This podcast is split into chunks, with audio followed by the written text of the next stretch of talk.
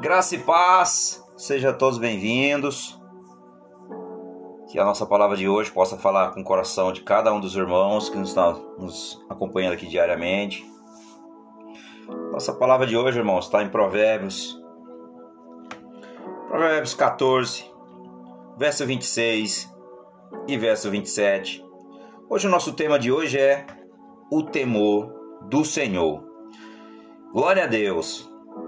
Provérbios 14, 26, 27 diz: No temor do Senhor tem o homem forte amparo, isso é refúgio para os seus filhos.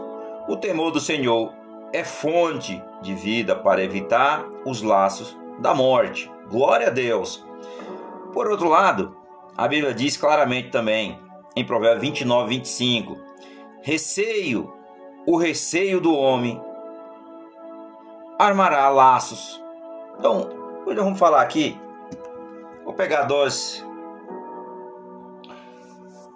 dois personagens bíblicos, dois reis, dois reis que tinham o mesmo Deus. Porém, um tinha o temor do Senhor e o outro não. Falar aqui, irmãos, talvez você já até imagine quem é Davi e Saul, ou Saul e Davi. Então hoje é dois personagens bíblicos que Deus realmente usou um deles fortemente para ajudar o seu povo. E o outro se perdeu pelo caminho, pelos caminhos, né? Não foi nem pela uma vez que ele errou, ele errou várias vezes. Mas enfim. Então nós vamos ver aqui hoje dois, dois homens, dois reis que servia o mesmo Senhor, tinha o mesmo Deus. Porém, um deles tinha temor a Deus. Um deles ele orava sempre antes de qualquer decisão ao Senhor para buscá-lo resposta. E o outro tomava suas próprias decisões pelo egocêntrico que ele tinha, no caso de Saul. E Davi ele era temente ao Senhor. Ele sempre buscava a Deus. Ele se dobrava diante do Senhor e falou: "Não". Então eu vou fazer aqui uma comparação. Hoje, principalmente quando nós vivemos, irmãos, em um momento de uma de uma pressão. Qualquer um de nós, no caso desses dois reis, eles tiveram os dois tiveram um momento de pressão, realmente de dificuldade e foram intimidados em um laço ou uma armadilha. Mas o temor do Senhor gera principalmente confiança, ousadia, Exata, exatamente as ferramentas necessárias para nos libertar dessa armadilha da intimidação. Então aqui nós vamos hoje, principalmente, Saul quando se deparou com os filisteus que se reuniram para lutar contra ele. Em 1 Samuel 13, do verso 5 ao verso 15. Aquele era um exército mais forte do que Saul já havia enfrentado. O inimigo, irmãos, tinha 30 mil carros e 6 mil cavalheiros, e a multidão de soldados era como areia.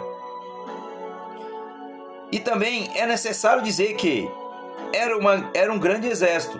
Então, enfrentar um exército de 30 mil carros como enfrentar 30 mil tanques? Além dos mais, o exército era tão grande que não podia ser contado.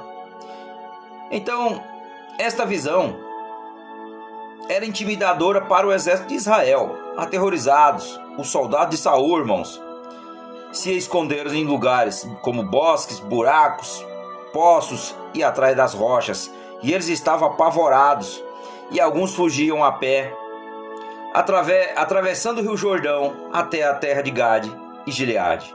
Enquanto os, os que ficaram seguiram a Saul, tremendo de medo. Antes da batalha, era o costume de Israel, principalmente, irmãos, apresentar a sua súplica diante do Senhor. E Samuel havia dado uma ordem da parte do Senhor a Saul, dizendo que ele estaria lá em um determinado momento para apresentar a oferta queimada ao Senhor.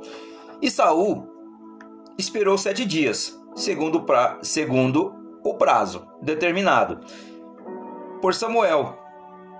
Não vindo Não vindo, porém, Samuel a Gigal, o povo foi começou se espalhando dali, que está em 1 Samuel 13, no, cap, no verso 8. Pressionou, começaram a pressionar Saul, dizendo: Trazei-me aqui o holocausto e a oferta pacífica. Ele ofereceu as ofertas queimadas. E assim que fez Samuel, e assim que fez, Samuel chegou, e Samuel perguntou a Saul o que havia feito. Veja com atenção a resposta de Saul. Vendo que o povo se ia espalhando daqui e que tu não vinha no, di no dias aprazados e que os filisteus já tinham ajuntado em Micas, em Micmas. E eu também disse comigo: agora descerão os filisteus contra mim a Gigal e ainda não obtive a benevolência do Senhor. E façando façando pelas circunstâncias, ofereci o holocausto, que está em 1 Samuel 13, no verso 11, no verso 12. Então Samuel então repreendeu Saul dizendo que ele havia agido de forma insensata ao não aguardar a não guardar o mandamento do Senhor. Agora que já revimos o que aconteceu, imaginamos na posição de Saul, irmãos, que é que era um líder. Então, você e os seus homens enfrentaram um enorme exército por mais de sete dias. Você já está superado enormemente em números. E todos os dias os filisteus, principalmente as fileiras dos inimigos, aumentaram, enquanto o seu exército diminuiu ao seu, ao seu redor. Então, homens estão com medo do inimigo e começam a desertar, e os poucos que restam estão tremendo de terror. Você está principalmente esperando pelo profeta de Deus e ele não aparece há tempo para oferecer o sacrifício. Há uma enorme pressão sobre você. No caso, aqui era Saul, mas isso também pode acontecer com cada um de nós.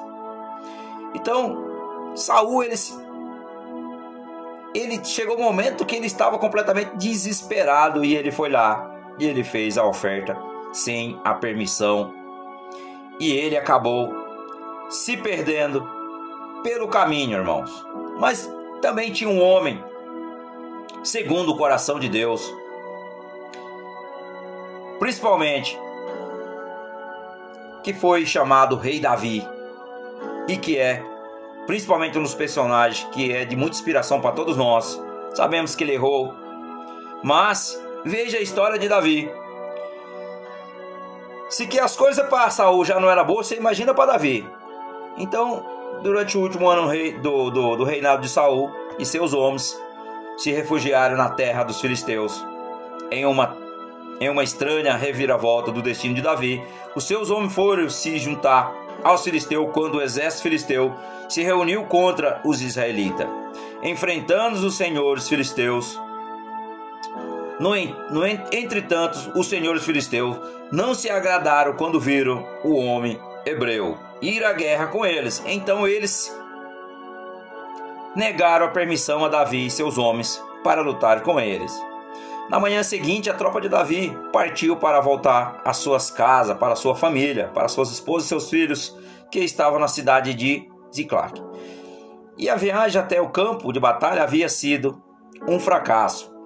E Davi e seus homens devem ter se sentido realmente indesejados. Ele havia sido rejeitado não apenas pelo seu próprio rei, que era Saul, e pelo seu país também, mas também pela nação aonde se refugiaram, que eram os filisteus. Então Davi deve ter sido, irmãos, se sentido muito sozinho, um homem sem pátria. Aquele não foi um dia agradável, mas isto não era nada comparável o que esperava Davi pela frente. Então, se nós começar a ler mais um pouquinho com atenção, sucedeu pois que, chegando Davi aos seus homens, ao terceiro dia a Ziclac, já os amalequitas tinham dado com impeto contra o sul e o sul e Ziclac e esta está ferida e queimada e tinha levado a cativo as mulheres de lá que se achavam. Porém ninguém o mataram e nem pequenos nem grandes, tão somente levaram consigo e foram seus caminhos. Então Davi e os seus homens vieram à cidade, e eis que estava queimada, e suas mulheres, seus filhos e suas filhas eram levados a cativos.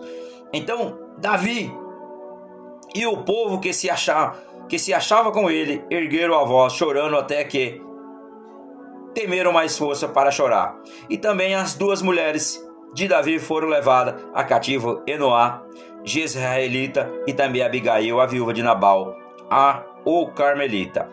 Então, em 1 Samuel 30, do verso 1, verso 5, então você, irmãos, consegue imaginar a dor que ele sentiu, que Davi sentiu.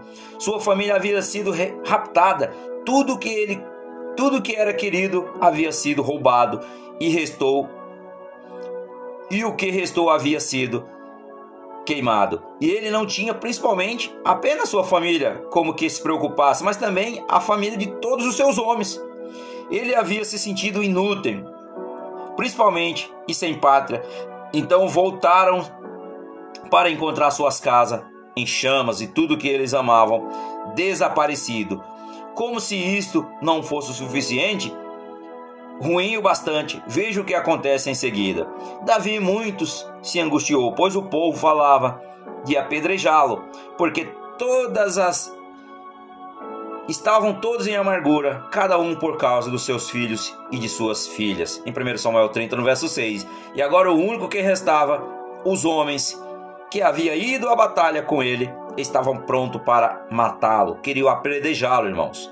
Por, por deixar suas esposas e filhos desprotegidos e as não podiam mais piorar isto, irmãos. Isto era ainda mais difícil do que Saul. Então, havia enfrentado Davi. Não tinha nenhum ser humano com que contar.